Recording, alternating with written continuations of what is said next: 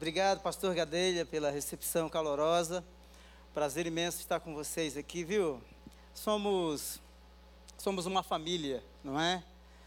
Somos uma família que conta quase 2 bilhões de irmãos e irmãs na face da terra. E cada vez mais crescendo, crescendo. No ano 100 da era cristã havia um crente no mundo para 370 não crentes. E até 2000 há hoje cerca de 7,9 é, 7,9 não crentes para cada crente. Então, graças a Deus, a fé tem se expandido na face da terra. O nosso tema nessa noite é a submissão e a honra que nos salvam. Quando a gente fala de bênção, eu sei que há diferentes conotações, diferentes interpretações, mas falar da jornada da bênção é falar da história da salvação. Os teólogos chamam isso de viés hermenêutico. O que é viés hermenêutico? É um fio condutor que conecta Gênesis até o Apocalipse. E se, se nós lermos a Bíblia com essas lentes, nós vamos perceber que o nosso Deus é um Deus que sempre buscou e continua buscando a humanidade perdida. E, sinceramente, eu sou apaixonado pela narrativa bíblica, porque quando Ele nos encontra, quando Ele nos acha, quando Ele nos salva, nós vamos perceber que o amor dele é realmente voraz. O amor de Deus em salvar a humanidade perdida é realmente voraz. Deus não desiste de amar a humanidade. Deus não desiste de nos amar. Então, quando a gente fala da jornada da bênção, nós falamos dessa relação ou deste processo de salvação e recon reconciliação entre criação e Criador, criaturas e Criador. Isso é magnífico. E se você ler a Bíblia com essas lentes, certamente você o amará muito mais, muito mais, porque Deus é espetacular. Deus é espetacular. Eu tive uma experiência muito profunda com um dos meus filhos, o Joseph. Eu anotei as duas, mas vou falar primeiro a do Joseph. O Joseph tem 16 anos hoje. E uma das viagens mais longas que fiz, que fiquei ausente por um bom tempo, ausente por causa do trabalho missionário, e voltei e é impressionante porque quando eu entrei na, em casa, ele literalmente ele correu na minha direção, me abraçou e chorou muito. E aí passou aquele momento, passaram-se alguns dias, eu estava sentado no sofá e tinha um colchão assim na frente. Me deixe mostrar porque talvez seja melhor. O colchão estava aqui, eu estava sentado no sofá. E o Joseph estava com a cabeça dele aqui entre os meus dois pés. E ele abraçou um dos meus pés, assim, laçou um, um dos meus pés. E ele disse assim: Pai, eu me sinto muito seguro quando o Senhor está em casa. Eu queria dizer para você que o Pai está em casa. Deus está em casa. Amém? Aquilo para mim foi espetacular. Ouvir aquelas palavras. E eu sei que existem momentos e circunstâncias que é como se o mal estivesse tomando conta de tudo, o caos absoluto, mas aonde ele está, a segurança e a paz. A segurança e a paz. E se você ainda não o convidou para estar no ambiente da sua casa, que é o templo, o seu corpo, o templo do Espírito, você terá a oportunidade nesta noite de se sentir seguro e convicto de que onde o Pai está, há realmente segurança. Então, apegue-se a Ele.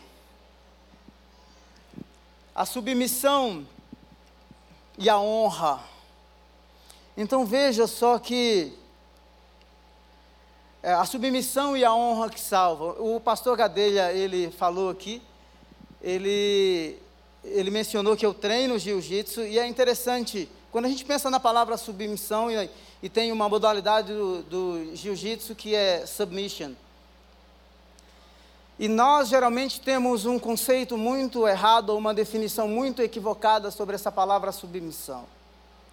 Então, por exemplo, quando você realmente aperta o pescoço do cabra, né, ou pega o joelho, ou qualquer parte do corpo, se ele não. Vai chegar um determinado momento, se ele não bater, ele apaga ou vai quebrar alguma coisa. E quebra mesmo. Então veja que a submissão nesse aspecto, ela é a autopreservação. Autopreservação. Então, quando eu me submeto, que eu dou os três tapinhas, não é? Então, se o outro não parar, ele não, não está sendo ético, não está sendo profissional e não está respeitando o limite do colega. Então, a submissão como autopreservação. A submissão e a honra que salvam. Salvar do quê? O primeiro aspecto é salvar de nós mesmos. Não há nenhum justo, nenhum sequer. Nós temos diferentes temperamentos, diferentes perfis, diferentes personalidades, diferentes propósitos e sonhos, mas uma coisa interessante é pensar sobre nós mesmos, que por natureza nós somos filhos da ira. O apóstolo Paulo, em Romanos 3, ele diz que não há um justo, não há nenhum sequer, não há quem busque a Deus, todos se extraviaram. Os nossos, os nossos pés caminham para destruição e miséria. Nós somos, por natureza, filhos da ira. Quando a gente pensa em jornada, vida cristã, vida cristã não é linear. Nós não vivemos num parque. Você sabe do que estou falando? Quantos gigantes você tem que matar? Quantos leões você tem que matar todos os dias? O Peter Escaseiro, no seu livro Espiritualidade Emocionalmente Saudável, ele define jornada da seguinte maneira: a imagem da vida cristã como uma jornada representa como poucas a nossa experiência de seguir Cristo. Jornadas implicam em movimentos, ação, paradas e partidas, desvios, atrasos e viagens para o desconhecido. Peter Escaseiro, ele foi muito feliz. Porque a nossa tendência é pensar em jornada como algo muito linear e pensar sobre a vida cristã como algo muito estável. E o Escaseiro está dizendo aqui que numa jornada, ou a jornada implica movimento, ação, paradas e partidas, desvios, atrasos e uma caminhada para o desconhecido. Você imagina quando Deus chamou Abrão, sai da tua terra, do meio da tua parentela e vai para uma terra que eu te mostrarei era desconhecido do ponto de vista de Abraão, mas era conhecido do ponto de vista de Deus. O texto sugerido na, no, script, no script da mensagem foi 1 Samuel capítulo 15, e no verso 24 diz assim: Pequei, disse Saul, violei a ordem do Senhor e as instruções que você me deu. Tive medo dos soldados e lhes atendi.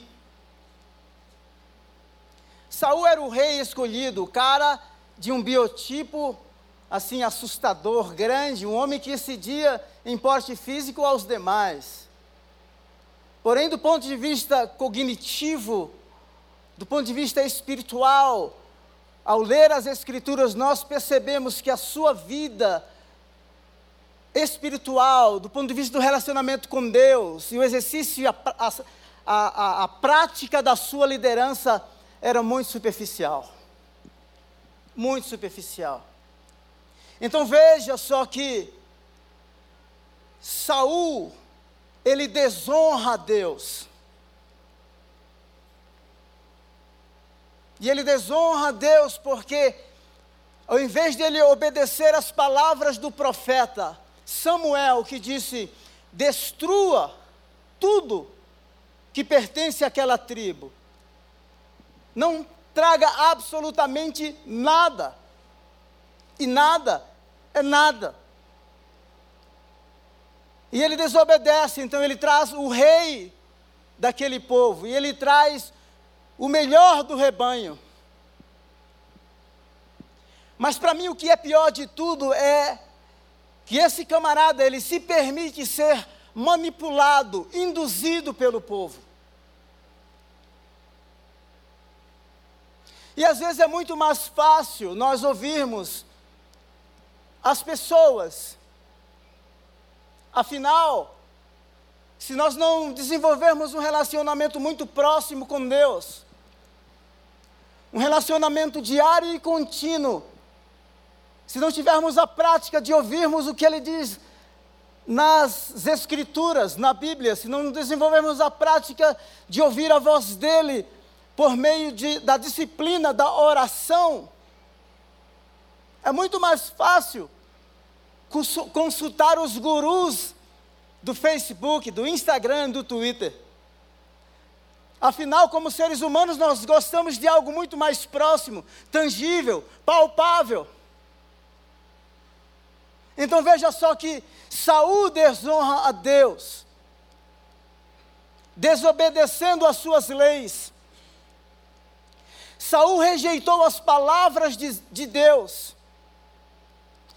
1 Samuel 15, 18.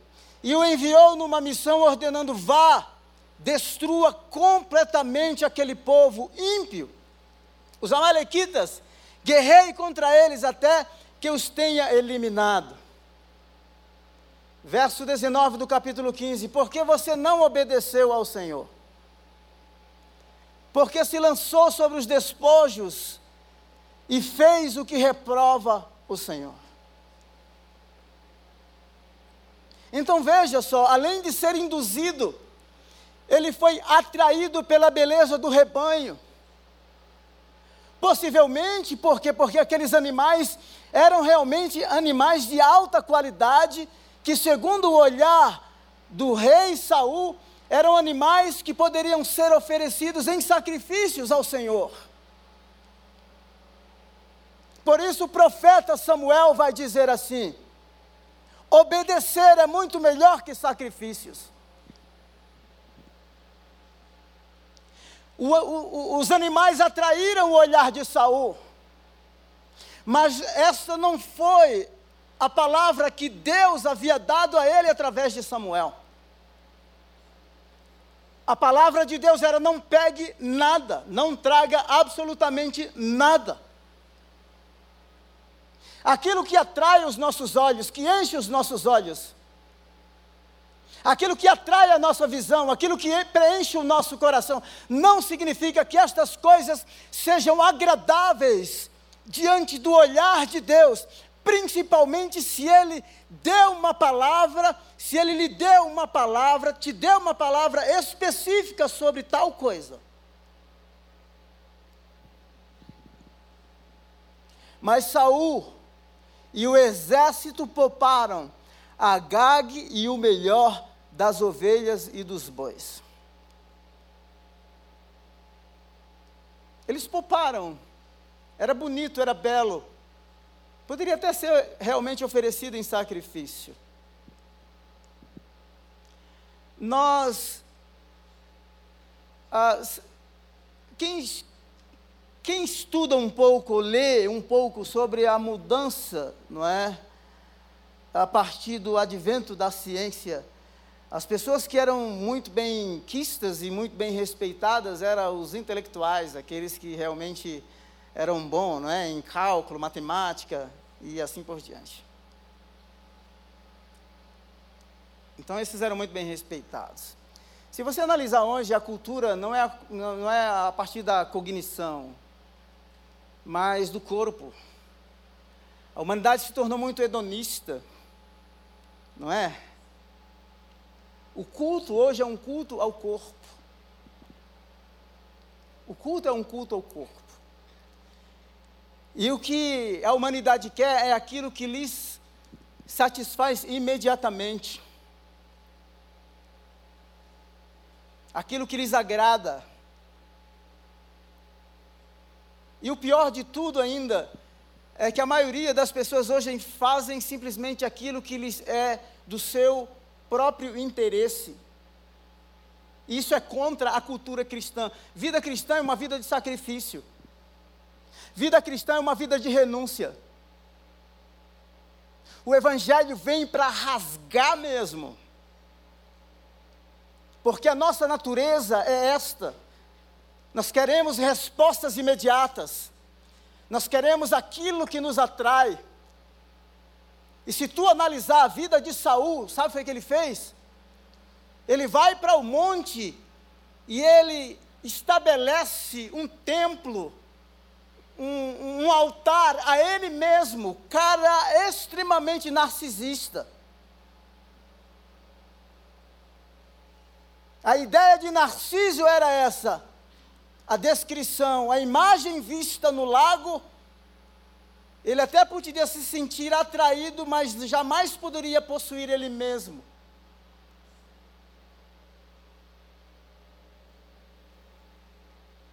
Então veja que tudo aqui gira em torno da vida do Saul.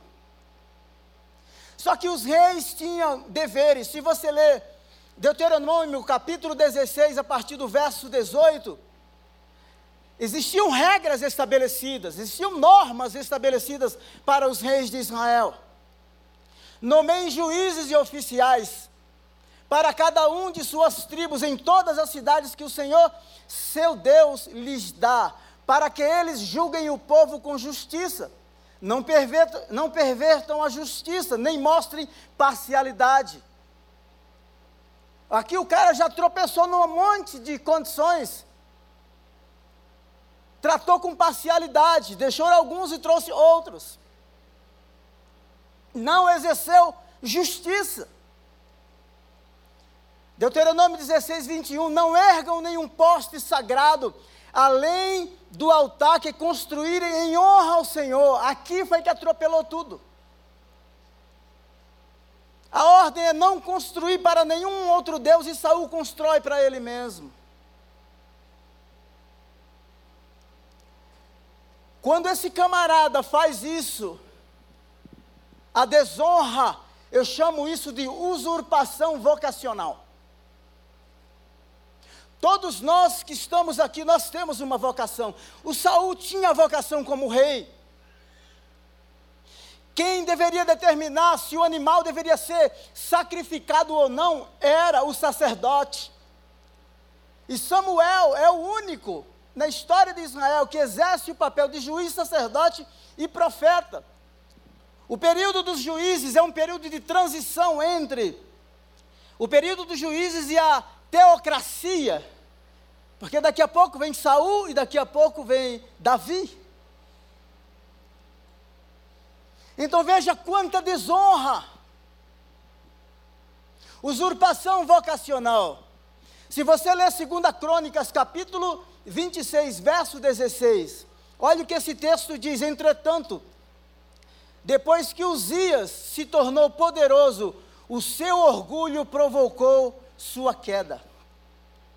Ele se tornou poderoso e o seu orgulho provocou a sua. Tome muito cuidado, o orgulho precede a ruína. Eu estava lendo a vida de Davi em 2 Samuel se você ler a partir do capítulo 16, o Davi, daqui a pouco eu vou falar alguma coisa sobre ele. Mas o cara tem um coração extremamente quebrantado, o cara tem um coração extremamente perdoador. Uma vida não perfeita, e ninguém, vida cristã não é vida perfeita. Nós, em muitas vezes, oscilamos na nossa fé, cometemos erros e alguns muito graves até. Mas a graça de Deus nos alcança, Ele nos perdoa. Então tome cuidado com o orgulho. Uzias, o seu orgulho provocou a sua queda. Ele foi infiel ao Senhor, ao seu Deus. Olha só, usurpação vocacional. E entrou no templo do Senhor para queimar incenso no altar de incenso. Essa era a tarefa do sacerdote. Quando nós nos sentimos poderosos, nós achamos que podemos mover pessoas, usurpar vocações, desbancar tudo e todos. James Hunter, no livro uh, O Monge Executivo, ele diz que quem tem uma frase que diz que quem tem o ouro faz as regras. Isso pode ser aplicável em muitos ambientes, mas do ponto de vista cristão, vocacional, do ponto de vista divino, isso não existe. Quando nós fazemos isso, nós desonramos a Deus. Foi o orgulho de Uzias, quando ele se tornou poderoso, o poder lhe trouxe a ruína. Então tome muito cuidado no exercício da sua vocação, no exercício da sua profissão.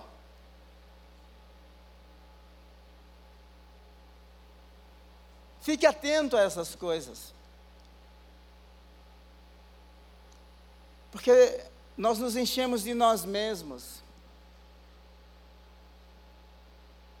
E tinha alguns sacerdotes, sabe foi que ele contraiu, Uzias? ele contraiu lepra. E ele morreu com lepra.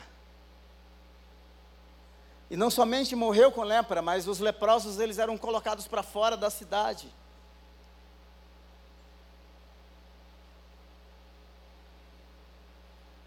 Quando nós desonramos pessoas, nós desonramos a Deus. Quando nós usurpamos vocações, nós estamos ferindo a unção de Deus na vida destas pessoas.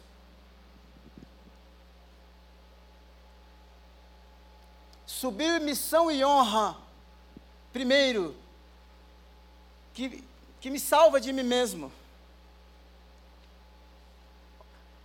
1 Samuel capítulo 24, verso 6 diz assim: Disse aos seus homens: o Senhor me guarde de que eu faça tal coisa ao meu Senhor. É o seguinte, o Saul queria porque queria matar Davi, porque Deus já havia rejeitado Saul como rei. E agora o rei que estava prestes a ser ungido era Davi. E o Saul queria matá-lo. Só que no tempo de anonimato, Davi conheceu todas as cavernas do deserto. E ele ficou no fundo de uma caverna. E Saul chega no fundo dessa caverna com três mil homens. E sabe o que é que ele faz? Ele vai lá e corta parte do manto do Saul. E não o mata. Honra. E não somente isso. O cara tem isso, tem esse princípio, esse valor muito claro do ponto de vista ético e do ponto de vista espiritual. Quem sou eu para tocar no ungido do Senhor, para ferir o ungido do Senhor? Então os seus companheiros de guerra ficam indignados e querem induzir Davi a matar Saul.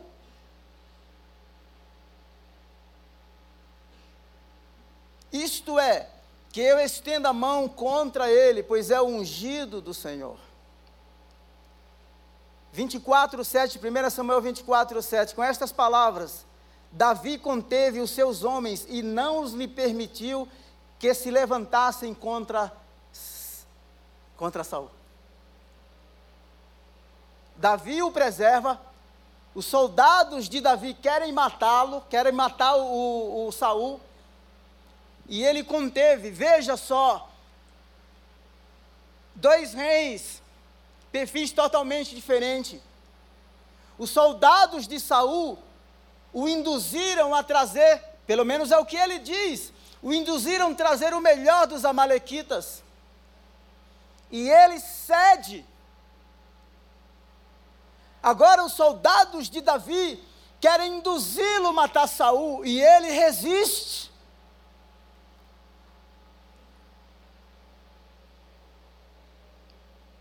O que faríamos nós nesse caso? Cuidado para não ser induzido. O povo pode nos induzir à ruína. Por isso nós temos que entender, no início da minha fala aqui, eu disse que não há um justo, não há nenhum sequer, ninguém aqui é bonzinho. Nós usamos meios para manipular as pessoas para usurpar as vocações. Não estou dizendo que isso é feito em todos os casos com maldades, mas existem manipuladores que são manipuladores. Existem bajuladores que são realmente manipuladores, porque a bajulação é uma manipulação, é uma forma de manipulação. Forte, né, pastor Gadelha? Então veja só, ah, você pode dizer assim, Samuel, isso é muito forte. É sim. É só você olhar para a igreja de Corinto. Uns diziam: Eu sou de Paulo, eu sou de Apolo, eu sou de Pedro, de Cefas. Eu sou, outros diziam: Eu sou de Cristo. Acaso está Cristo dividido? Existem pessoas que querem nos colocar em lugares, em posições que Deus não tem para nós. Isso é manipulação, isso é nos induzir à ruína.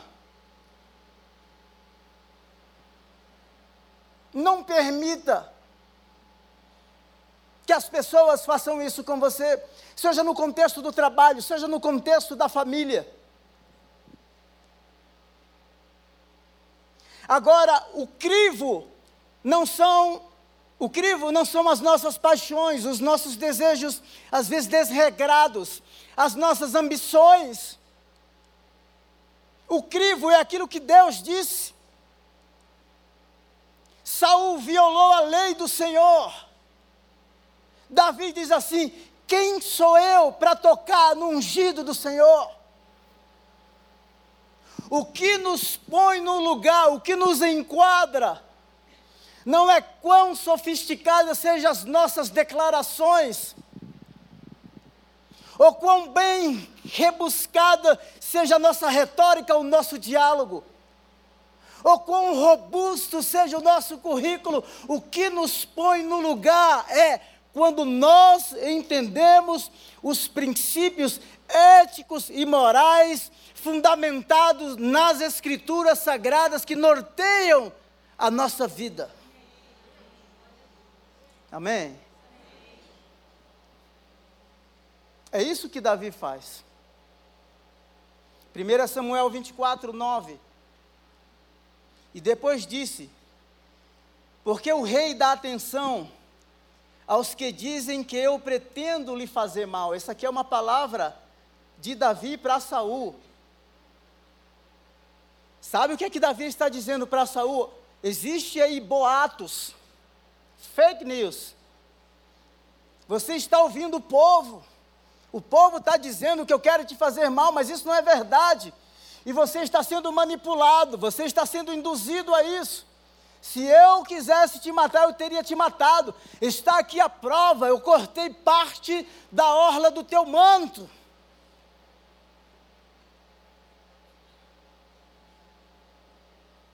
Então não se permita ser induzido, ouça Deus.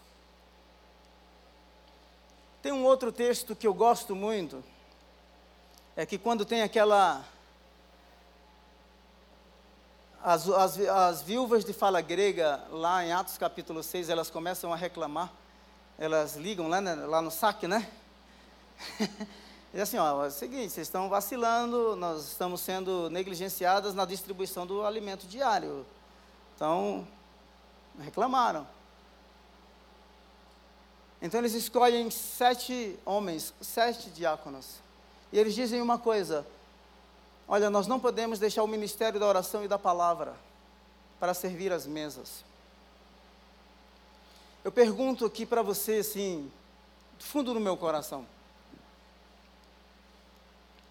Você tem convicção vocacional? Você está disposto, disposta a pagar o preço? Você estaria disposto e disposta a renunciar qualquer coisa e morrer por isso que você acredita? Muitos de nós queremos popularidade, queremos o aplauso das pessoas. Um bom salário não traz realização vocacional. Uma boa posição não traz realização. Você imagina José passar o que passou, sofreu o que sofreu, e o cara chegar lá no topo agora como governador. Você imagina a ausência do lar, o carinho de pai, ser vendido pelos irmãos. E quando ele chega, ele diz assim: vocês intentaram mal contra mim, mas Deus esteve no circuito. Deus esteve ao longo da jornada. E não importa se fosse no fundo do poço, dentro de uma cadeia. Não importa se agora o status, a promoção é grandiosa. As posições mudam, meus dias oscilam, mas a vocação permanece intocável e o Deus está ao longo da jornada, em todos os estágios, cuidando de mim, me preservando para o propósito maior.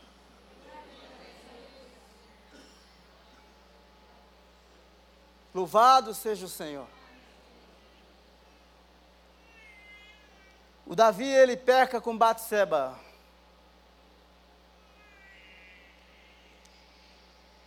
Comete um erro, era o tempo dos reis estar na guerra e ele está na varanda. E quando ele está na varanda, ele se expõe diante do cenário que não era para ele se expor. Ele é atraído por aquela mulher. E ali começa todo um desastre na vida do Davi. Davi, o cara que as, os fundamentos da sua liderança são é forjado no anonimato. Lembra quando eles fazem lá o desfile, não é? Para ver quem que era o rei, estão lá todos os filhos de Jessé.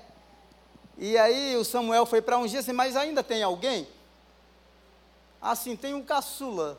Ele está cuidando das ovelhas no campo. Então, olha só, traga ou nós não vamos jantar enquanto esse moço não chegar.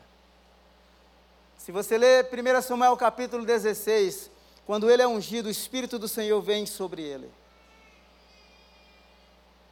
Isso não significa que porque Deus nos ungiu, nos separou, nos escolheu, não significa que a gente não erre. Isso não significa também que o exercício da nossa vocação em todos os aspectos serão perfeitos. Pode ser que a gente seja omisso em muitos aspectos. Eu tive que pedir perdão para o meu filho Samuca.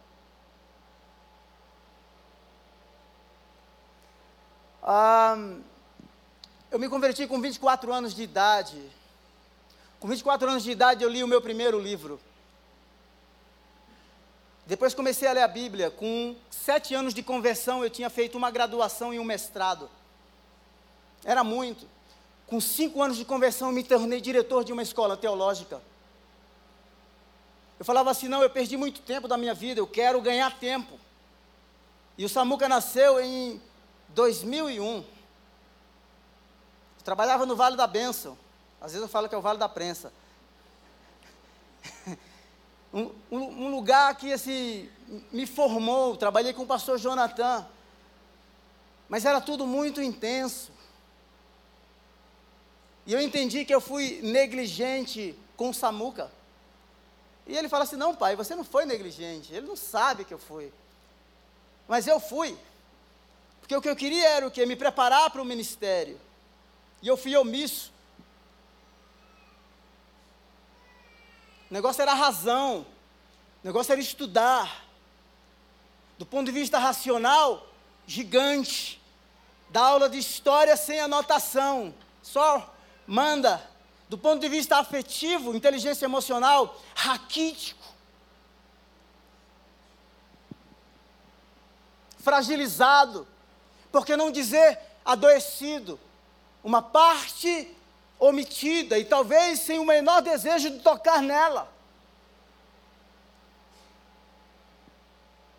Davi foi omisso. O cara que matou leão, matou urso. O cara que é conhecido como o rei, o homem segundo o coração de Deus. O cara que mata Golias. O exército de Israel sendo humilhado. Ninguém desafia. Né? E ele vai lá. E o põe no chão. Mata o Golias. Um cara que derruba os gigantes, mas que não tem tempo para ouvir o seu filho Absalão. Uma agenda cheia. Se você ler a história dos valentes de Davi, os guerreiros de Davi,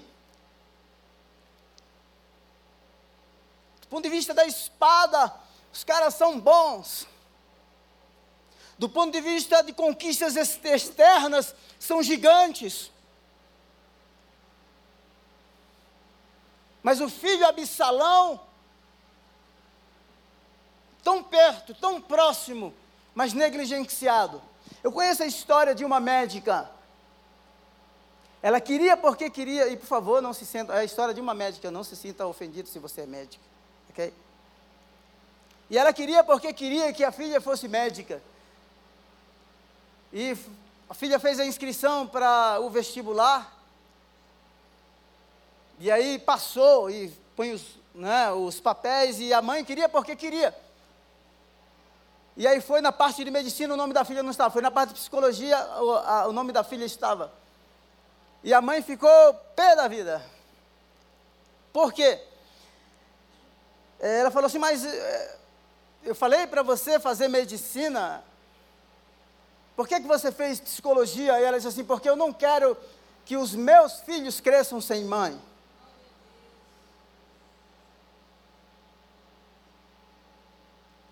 Nós, pastores, nós temos que vigiar isso diariamente.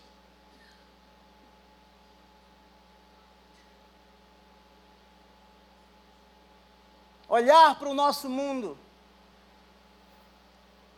Se tiver que pedir perdão, tem que pedir perdão.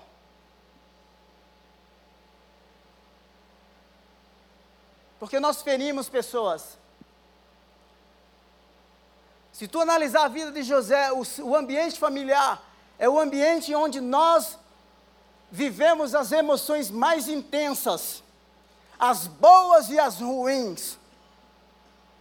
José era amado do pai, o queridinho, usava roupa de grife.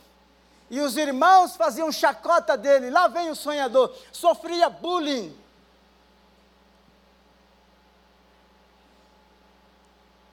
Então, se a gente fere nós temos que ter lábios e coragem e ousadia para pedir perdão.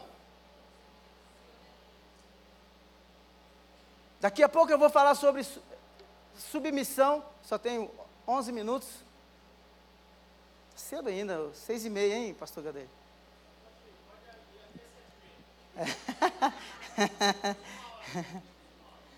Olha só, Absalão guardava ódio no coração porque ele teve a irmã violentada pelo meio-irmão.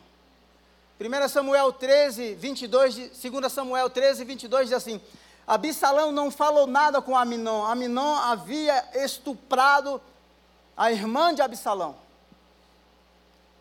Nem bem nem mal. Veja só, o cara não falou nem bem nem mal. Esse devia ser introvertido, apesar de o cara mais bonito da época era Absalão. O cara bonito. Falou nada. O cara conteve a dor. Embora o odiasse por ter violentado sua irmã. Absalão ordenou aos seus homens: ouçam quando Aminon estiver embriagado de vinho e eu disser, matem Aminon, vocês o matarão, não tenha medo, eu assumo a responsabilidade. Então veja só que ele teve a irmã violentada e ele guardou ódio no coração e matou uh, o seu irmão. 13, 29. Assim os homens de Absalão mataram Aminon, obedecendo às suas ordens. Então todos os filhos do rei montaram em suas mulas e fugiram. Absalão foge. Matou o irmão, ele fugiu. Absalão fugiu para o território de Talmai, filho de Amiúde, rei de Jesus. E o rei Davi pranteava por seu filho todos os dias. 13:38. Depois que Absalão fugiu para Jesus e lá permaneceu por três anos, três anos o pai pranteando, vivendo luto, mas sem contato com o filho. Joabe faz uma armadilha, conta uma história, a história do assassinato. Parafraseia para Davi. O coração de Davi começa a se inclinar e Joabe traz Absalão para Jerusalém. Absalão fica dois anos, dois anos e meio em Jerusalém e não tem contato com o pai.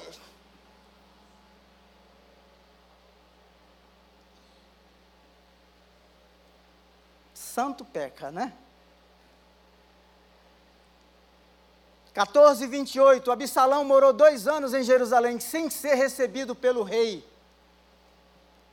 Ele não precisava de um rei, ele precisava de um pai. O seu filho não precisa de um CEO, meu filho não precisa de pastor. Quando eu falo, eu sei que eu tenho que exercer o ministério pastoral, mas tem que tirar a estola sacerdotal.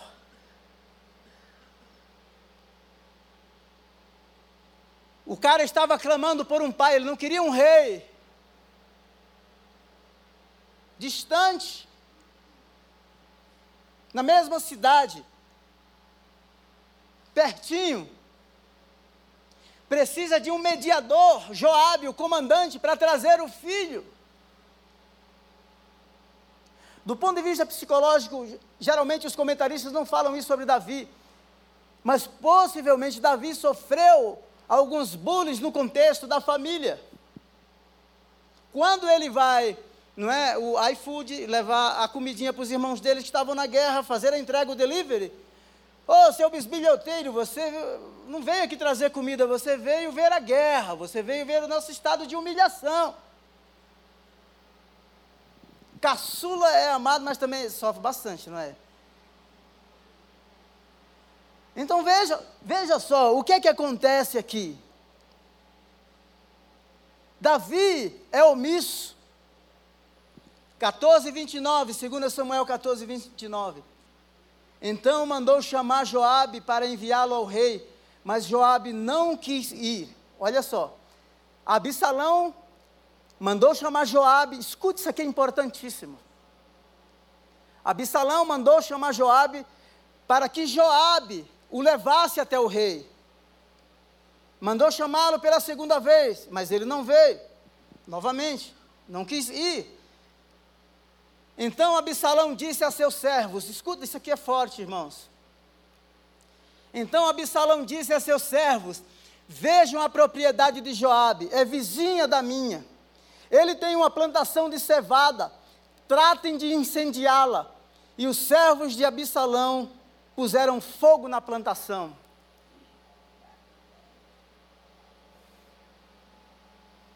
O cara foge, fica três anos, vem para Jerusalém, fica dois anos, o pai não atende, ele faz o contato com Joabe, chama uma vez, Joabe não vem, duas vezes, Joabe não vem, três vezes, Joabe não vem. Quer ver?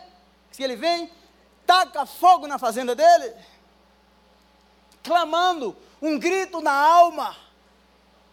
Eu preciso ser visto, eu preciso ser notado, eu preciso ser amado. O rei omisso, negligente. Estou bagunçando a decoração aí do pastor Gadeiro.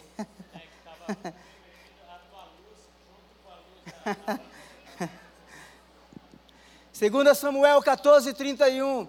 Então Joabe foi à casa de Absalão e lhe perguntou: Por que os seus servos puseram fogo na minha propriedade? Absalão respondeu: Mandei chamá-lo para enviá-lo ao rei com a seguinte mensagem: Mandei chamá-lo para enviá-lo ao rei com a segunda mensagem: Por que voltei de Jesus? Olha o que o cara está dizendo, abrindo o coração.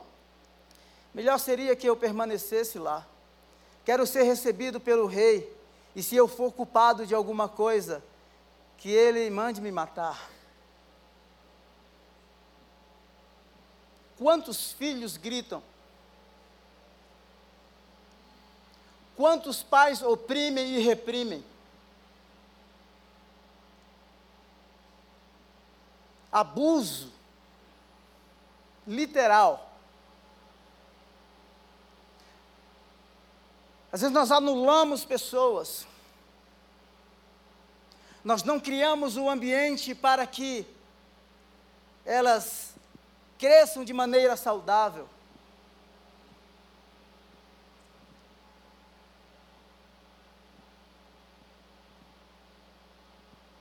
Quais são as suas dores? Quando o cara tocou fogo na fazenda, o Joabe foi lá atendê-lo. Será que a gente precisa chegar a pontos extremos?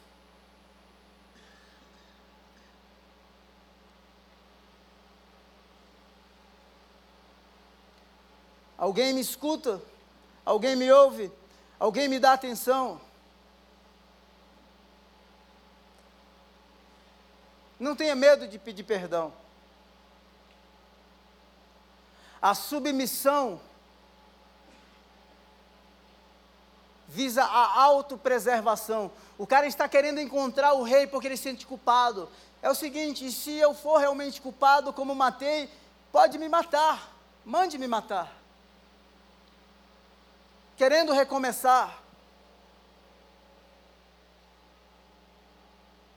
Conheço a história de um monge, vários monges caminhando à beira do rio.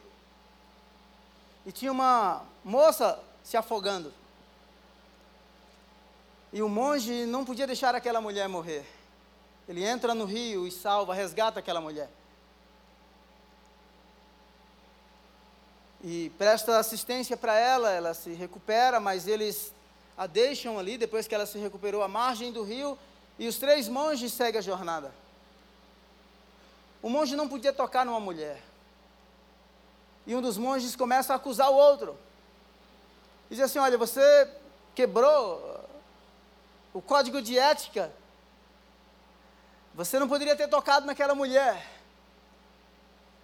E aquele monge que resgatou a mulher do rio falou para ele assim: Aquela mulher estava morrendo, eu a tirei do rio, salvei a vida dela e a coloquei na margem. E ela ficou na margem. Eu gostaria de saber, porque eu a deixei na margem e ela ficou lá, mas ela continua contigo.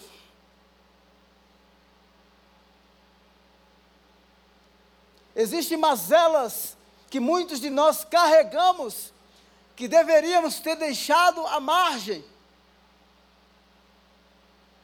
Isso influencia os nossos relacionamentos porque estamos adoecidos e adoecemos outros. Porque sofremos o abuso e a violência e tendemos a violentar outros. E aí mascaramos, não é? Com, com bons diplomas, com boa posição, com bons restaurantes, boas viagens, não estou dizendo que não devemos fazer isso dentro de uma condição muito bem adequada e muito bem programada. Mas encarar a realidade pessoal dói. Davi perdeu o filho, o cara que matou gigantes, o cara que matou ursos, o cara que foi ungido pelo Senhor, mas não teve a capacidade de ouvir o grito do coração de Absalão.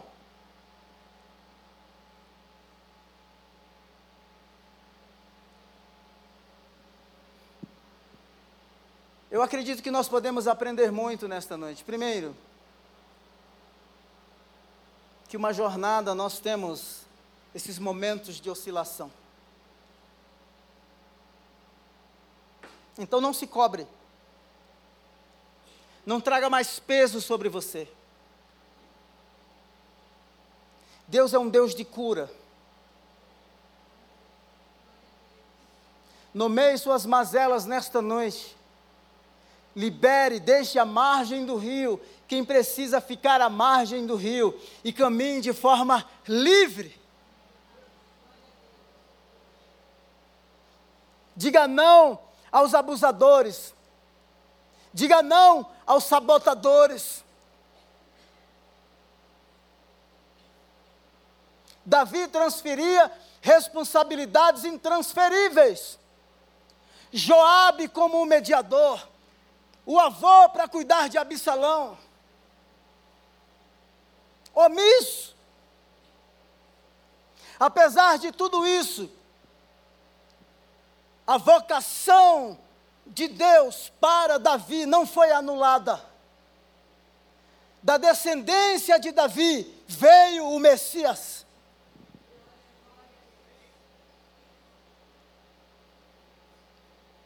Agora, o pastor Robério colocou uma coisa muito interessante, e eu vou partir para o encerramento.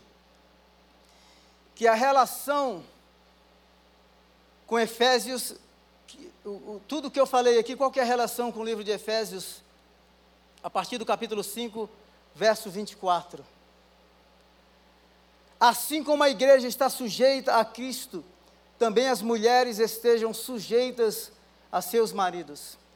Primeiro, nós somos igreja, nós somos parte, nós somos membros deste corpo. Igreja é assembleia, povo convocado, tirado para fora. Cristo é o cabeça da igreja. Então nós nos sujeitamos a Ele, a convite dEle. Nós fomos comprados. A submissão é o fim do revanchismo. A submissão é o fim da queda de braço. Os três tapinhas no BJJ, terminou, eu me submeto. Eu preservo a minha vida e ela terá continuidade. Não é uma propaganda feminista. Não. Submissão não é anular o outro. E sabe uma coisa que eu achei muito legal aqui? É que a régua, o padrão, não sou eu e nem você. O padrão de Saul foi o povo, apesar de ele conhecer a lei como rei. O padrão de Davi foi a lei e as instruções do Senhor o padrão para nós nos submetermos uns aos outros é Cristo. Efésios 5, 21. Sujeitem-se uns aos outros por temor a Cristo. Eu, quando eu ouço alguns discursos aí na, na internet, eu desconfio de qualquer discurso com fundamentação filosófica ideológica que promove a segregação. Ricos e pobres, brancos e pretos, nordestinos e sulistas, arianos e etc., e judeus. A cruz é o fim de toda barreira. Nele nós somos um.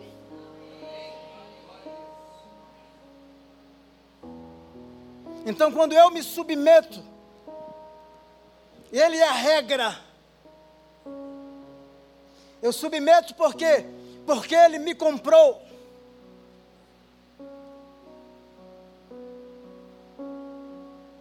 Então não há revanche, não há uma queda de braço, não. Ele é o mediador, Ele é o elo. Mulheres, sujeitem-se aos seus maridos me diga uma coisa aqui. Você acha que a igreja sofre porque ela se sujeita a Cristo? Se Jesus está usando esse modelo, se a mulher se submete ao marido, não é para ver sofrimento. Porque Paulo, depois, no mesmo texto, ele vai discorrer: o homem deixa pai e mãe, se une à sua mulher e forma uma única carne. Então nós devemos pensar por que é que nós resistimos em nos submeter uns aos outros. Sabe uma coisa que eu, gost, que eu gostava muito no PJ, quando eu estava na Inglaterra pastoreando a igreja? Quando ele chegava que nós íamos falar das atividades que nós iríamos fazer, ele dizia assim: Samuel, aqui o pastor é você.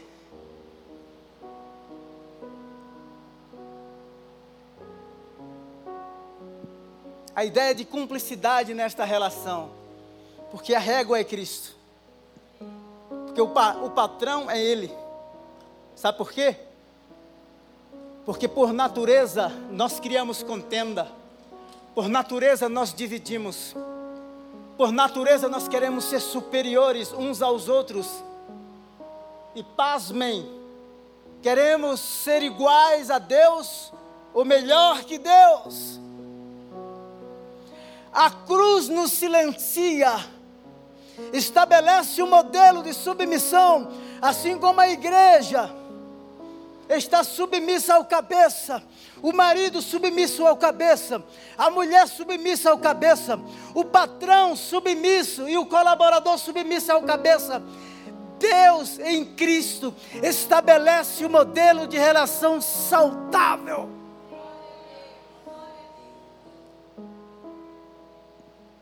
Ah, que coisa linda. Efésios 5, 23.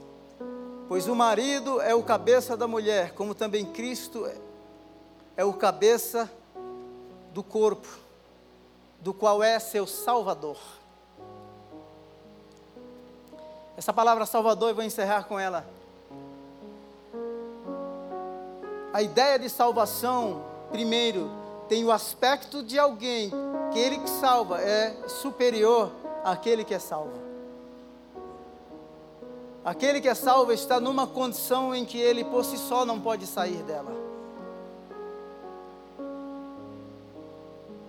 Então o Salvador nos resgatou, nos comprou, e Ele é o Senhor da nossa vida. É por isso que o patrão trata bem no caso, o senhor dos escravos aqui tratar, tinha que tratar bem o escravo. A mulher trata bem o marido. E vice-versa. Jesus é o fim de toda dissensão. Para nós resta tomar consciência de tudo isso e pensar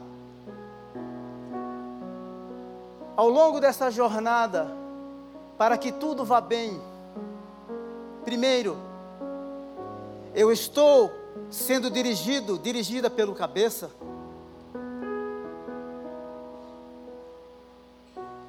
Eu me submeti a ele. Davi não matou o Saul porque ele evocou a lei de Deus não tocarei no ungido.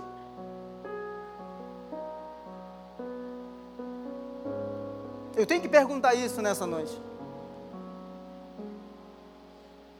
Porque às vezes nós sabemos de tudo. Ferimos uns aos outros, machucamos uns aos outros. E se machuca mesmo. Você não tem coragem para falar tudo que você quer? Não é? Tenha coragem para pedir perdão.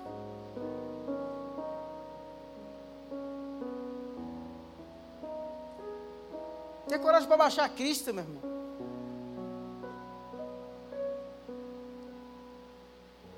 Isso que você faz externamente nada mais é do que a manifestação externa das tuas mazelas internas.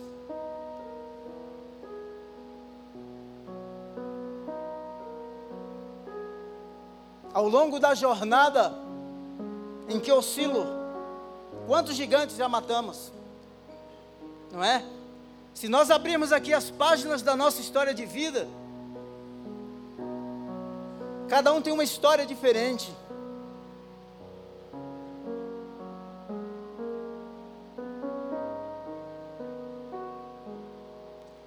Quando eu. Eu vou encerrar. Vamos cantar?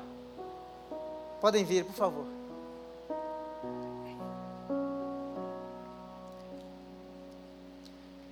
Quando eu fiz a minha primeira luta no campeonato. Você pode se colocar em pé? E quando eu fui para esperar a outra luta, eu reclinei a cabeça e me passou um filme, sim. Eu comecei a lembrar de 2013 para cá. Depressão, estresse. E eu comecei a chorar. Eu achei estranho, porque num ambiente tão tenso, eu falei assim, mas chorar por quê? Agora eu vou para a guerra, né? O meu foco não era a medalha, o meu foco não era ser campeão. Embora eu luto e luto para ganhar mas eu pude rever a minha história e dizer assim: olha a situação que estava, olha onde eu estou.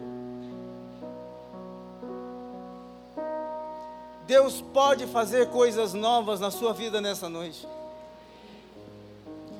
Não importa quão forte seja aquilo que te puxa para baixo, a palavra dele te põe para cima, te restaura, te regenera, te fortalece, te sustenta te quebranta, te cura. E você pode dizer: Senhor, contra ti, contra ti somente pequei. Se tem alguém que não é crente aqui nesta noite, ou que é, estava longe, quando cantar, can, cantarmos essa música, você pode vir aqui à frente, dizendo assim: Não, eu quero me reconciliar com Jesus, eu quero entregar a minha vida para Ele. Se você nunca fez essa oração de entrega, você tem uma oportunidade de entregar a sua vida para Ele nessa noite. E no final nós vamos orar por você, tá bom? E aproveitem para adorá-lo, porque Ele merece. Amém?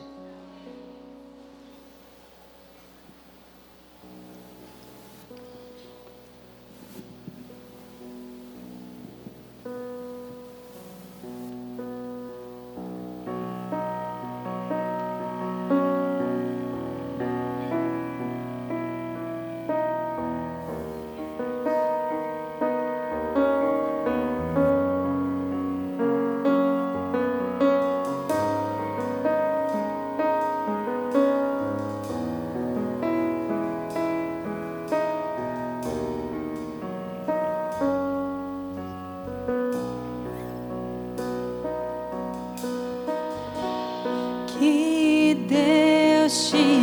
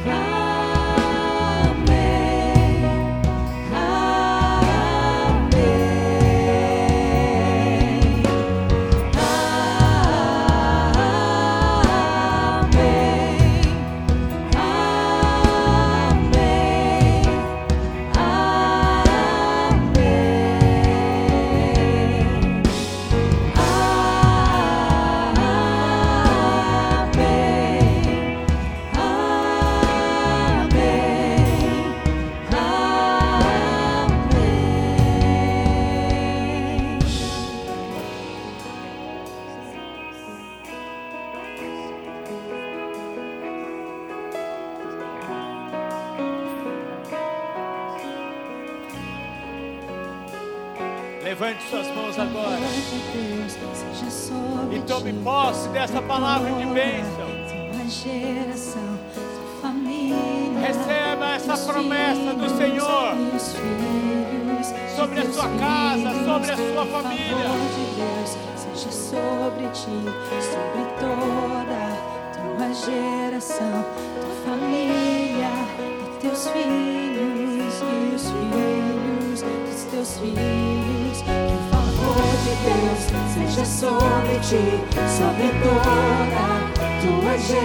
Toda semente lançada germinará e produzirá bons frutos, e nenhum dos nossos se perderá. de Deus seja sobre ti, sobre toda tua geração, tua família, os teus filhos e os filhos de seus filhos.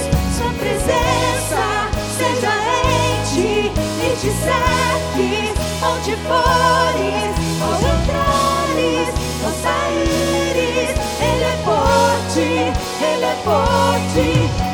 dia, pela noite, tua vida, tua ida, ao chorares, ao sorrires.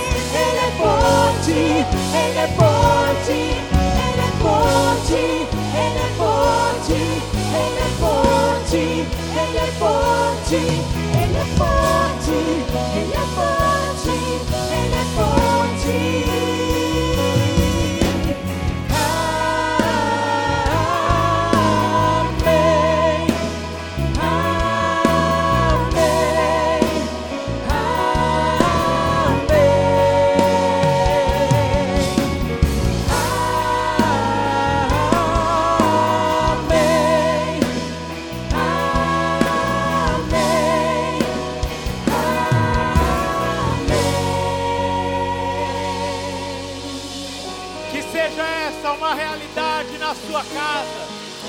sua família, na sua história, para a honra e glória do Senhor Jesus.